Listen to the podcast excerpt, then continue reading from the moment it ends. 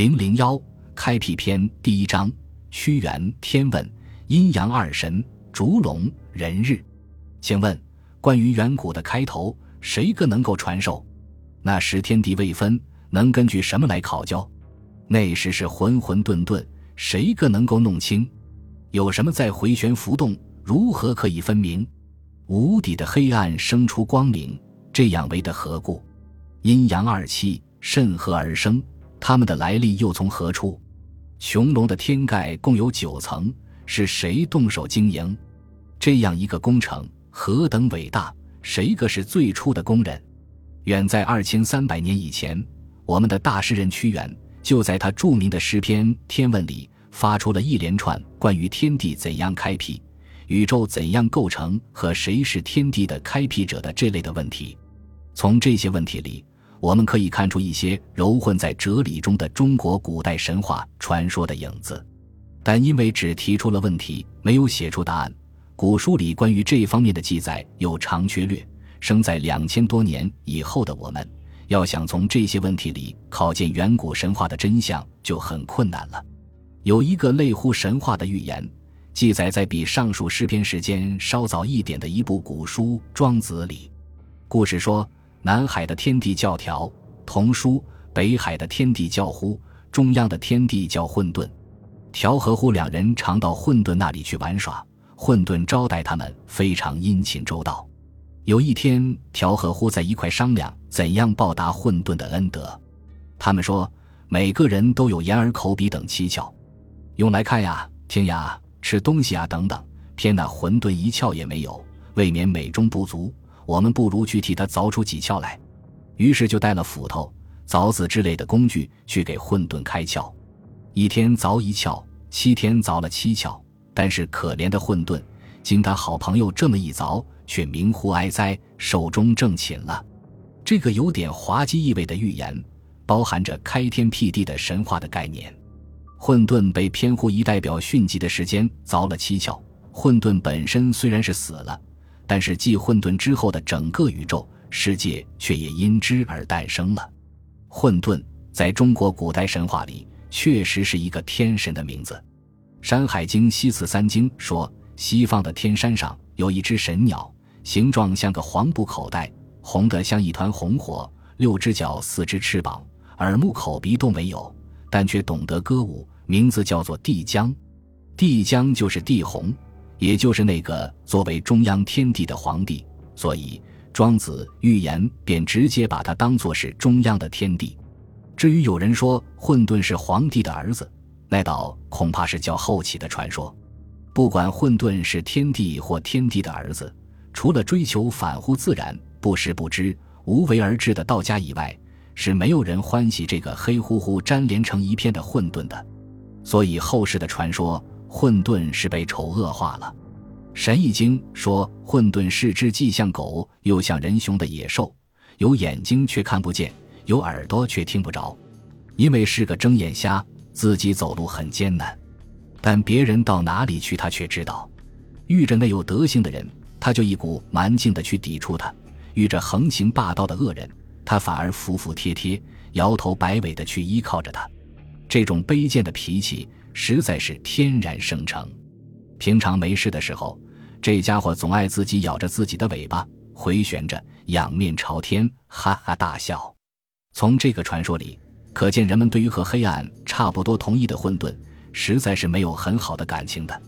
正式的关于开天辟地的神话，是出现在汉代初年的一部叫做《淮南子》的书里。大意说，当上古还没有天地的时候。世界的景象只是杳冥混沌，看不出一点的形迹。混冥之中，慢慢生出了两个大神，一个是阴神，一个是阳神，在那里苦心经营天地。后来阴阳判分了，八方的位置也定出来了，阳神管天，阴神管的，这样就形成了我们的世界。可是这个神话哲学的意味过于浓厚，实在不能引起我们大多数人的兴趣。比较能够使我们发生兴趣的是另一部书上记载的一个叫做巨灵的天神，说他是和元气一起降生下来的，又叫九元真母，本领极大，能够造山川、出江河，看来是有做造物主的资格了。这神据说是出于汾水的尾驴，原本是个河神，为了他曾经在华山显过一番手段，把那横亘在黄河中途的华山手当脚踏，开而为两，使河水可以一直从华山经过，不必绕道取行。至今华山上巨灵开山的手脚迹印还宛然存在，恐怕正是为了这类的传说，道家方士们才把这可爱的河神推升成了开天辟地的造物主。可是，易经这样矫揉造作的雕饰，素朴的神话反而淹没不彰了。说到河神巨灵，不禁使我们想到古代传说中那一对治理洪水的懒惰的巨人夫妇的故事。据说，当天和地刚刚建立起来的时候，大地上只有洪水泛滥，上帝就派遣巨人仆夫和他的妻子两人同去治理洪水。这一对夫妇真可算是硕大无朋。他们的身子各有千里之高，腰围的大差不多，也就和身子的高相等。这胖冬瓜似的两个肥汉，对于治水这件辛苦的工作，当然是很感苦恼的了。所以他们一点也不用心，敷皮潦草的把工作干下去，只图早些了事。他们开导的江河，有的地方挖深了，有的地方挖浅了，有的地方淤塞起来了，有的地方被阻挡住了，全部工程简直搞得一团糟。许多年以后，才又劳烦大禹爷重新来把洪水治理一番。天帝恼怒他们的懒惰懈怠，就罢免了他们的职务，责罚他们赤精着身子，一丝不挂，肩靠肩站在东南角的大荒之中，不喝水也不吃饭，不怕冷也不怕热，只喝点天空中的露水便能充饥，一直要等到黄河的水澄清，才能让他们夫妻官还原职。但要黄河的水澄清，据说要还与河断绝交流，这当然是绝对办不到的事。于是这一对懒汉夫妇就只好永远光着屁股站在荒野地上晒太阳了。仆妇夫妇的故事，那仆野处倒正是古代神话的本貌，两人的行径一致合意，也有点类乎开天辟地的人物的行径。但可惜记载下来的故事似乎不十分完全，而两人的品行确实也并不很好。要设想他们是造物主或是人类的祖先，那未免是太过甚了。除此以外，还有鬼母的神话。这鬼母住在南海的小鱼山，又叫鬼姑神，虎头龙足，蟒眉焦目，形状奇为古怪。他的本领更是大极了，能够产生天地和鬼，一次就能生产十个鬼。早晨生下来，到晚上他就把他的儿子们当点心吃下肚子去。这身份也有点像造物主的身份，可惜是鬼吃儿子的行为实在也并不体面，所以终于只好是鬼母罢了。我们要找开天辟地的人物，最后还是不能不想到较早的古籍《山海经》里所记述的那个中山的烛龙神。这神是人的脸，折的身子，红色的皮肤，身子有一千里长，眼睛生得很特别，像两枚橄榄般的直竖着。合拢就是两条笔直的缝，这神的本领很大，只要他把眼睛一张开，世界就成了白天；眼睛一闭拢，黑夜就降临大地。吹口气就鸟云密布，大雪纷飞，成为冬天；呼口气，马上又赤日炎炎，流金硕石，变成夏天。他全伏在那里，不吃饭，不喝水，不睡觉，不呼吸，一呼吸就成为长风万里。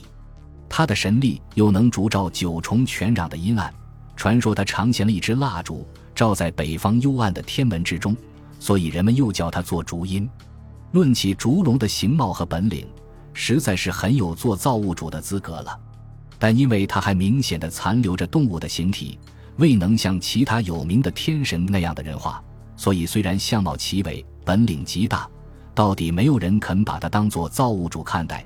只好退居为一山的山神，也可算的是遭际不幸了。除以上所说的而外，还有一个没有主名的造物主，也值得提出来谈谈。这应当从一个名叫人日的节日说起。人日大家都知道，就是旧历正月初七日。杜甫诗有“草堂人日我归来”这样的句子，说的就是这个节日。但何以正月初七日叫人日呢？原来它关系到一段天地开辟的神话。